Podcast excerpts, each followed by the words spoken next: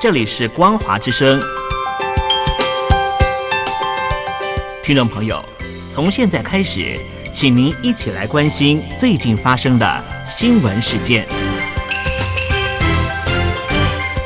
欢迎收听《光华随声听》。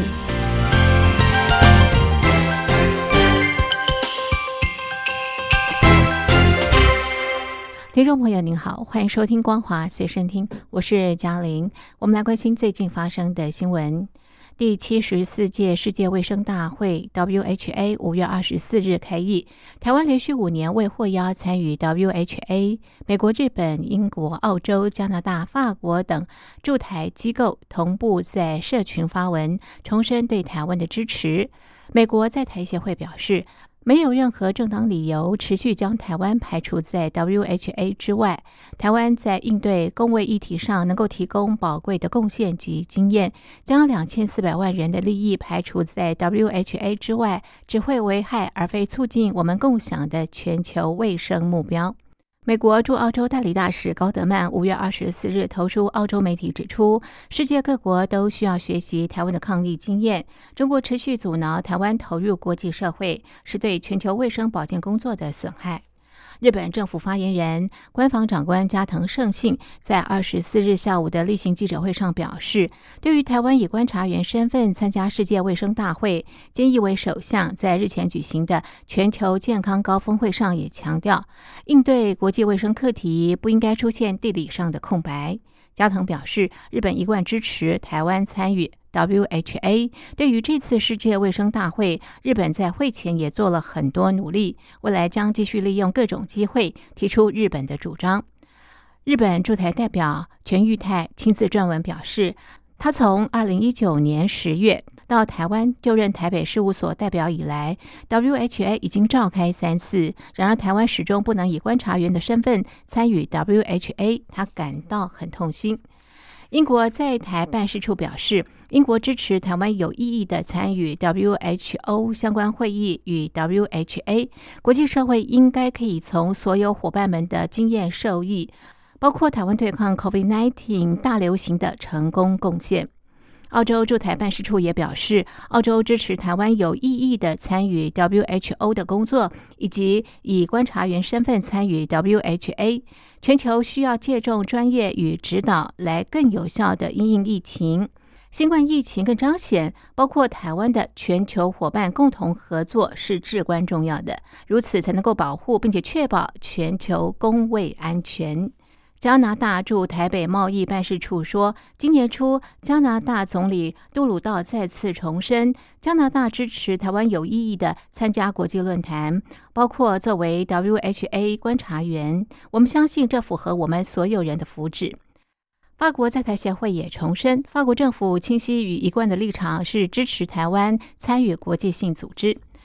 中华民国外交部长吴钊燮及卫福部长陈时中发表联合新闻稿，表达中华民国政府严正不满的抗议立场，并且强调中华民国政府及全民持续积极争取参与 WHA 的坚定决心。双部长同时也诚挚的感谢今年国际社会对台湾参与 WHA 的强劲支持。中国持续阻挠台湾参加 WHA，中华民国陆委会表达严正抗议与不满。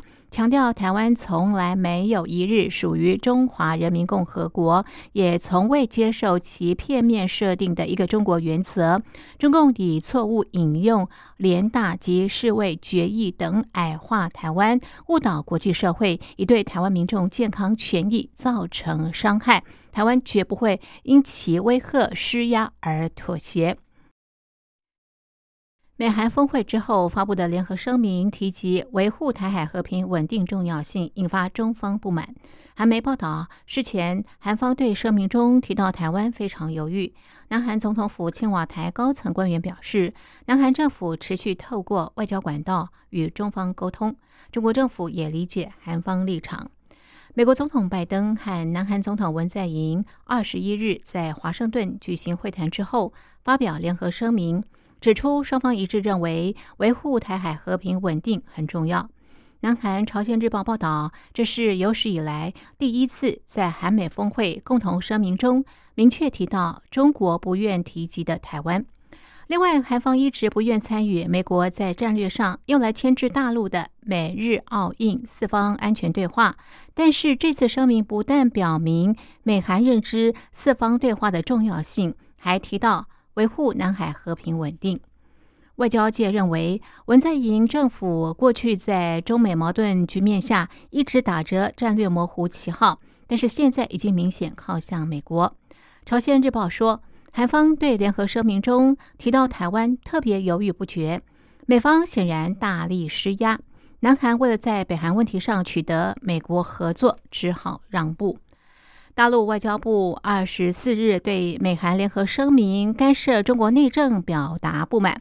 大陆驻韩大使也对声明内容表达遗憾，表示这次声明虽未提及中国，但是中方看得出声明实际上针对中国。不得不对此密切关注。韩联社报道，青瓦台高层官员二十四日接受媒体访问时表示，韩方就这次美韩峰会相关事项，持续透过外交部等管道与中方进行必要沟通。韩联社指出，美韩联合声明涉及台海内容，对韩中关系影响仍待观察。但是可以看出，韩方官员极力透过与中方沟通，消弭负面影响。英国金融时报引述知情人士透露，在北京方面施压之下，阿里巴巴创始人马云将辞去湖畔大学的校长职务。报道指出，湖畔大学位在马云的家乡浙江杭州，是一个高管和企业家培训项目。近日被指不是授予学位的教育机构，删去“大学”一词，易名为湖畔创业研究中心。该校是马云在六年前与其他人联合创办的精英商学院，招生名额甚少，被外界称为比哈佛大学更难入读的学府。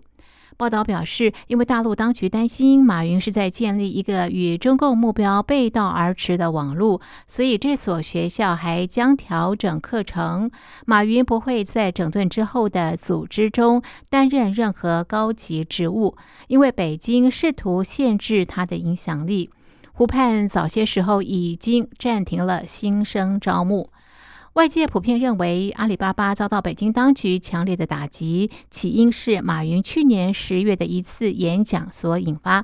他当时在演讲中批评中国大陆国家金融机构及管理体系已经过时。马云曾经是大陆最知名企业家之一，阿里巴巴先前已经受到当局一系列打击，包括被大陆反垄断监管机构处以创纪录的一百八十二亿元人民币的罚款，以及蚂蚁集团在上市计划遭叫停之后被下令进行整改。大陆甘肃山地马拉松事故造成二十一人死亡。官方下令查办之后，大陆国家体育总局为此召开紧急会议，要求加强赛事安全管理工作。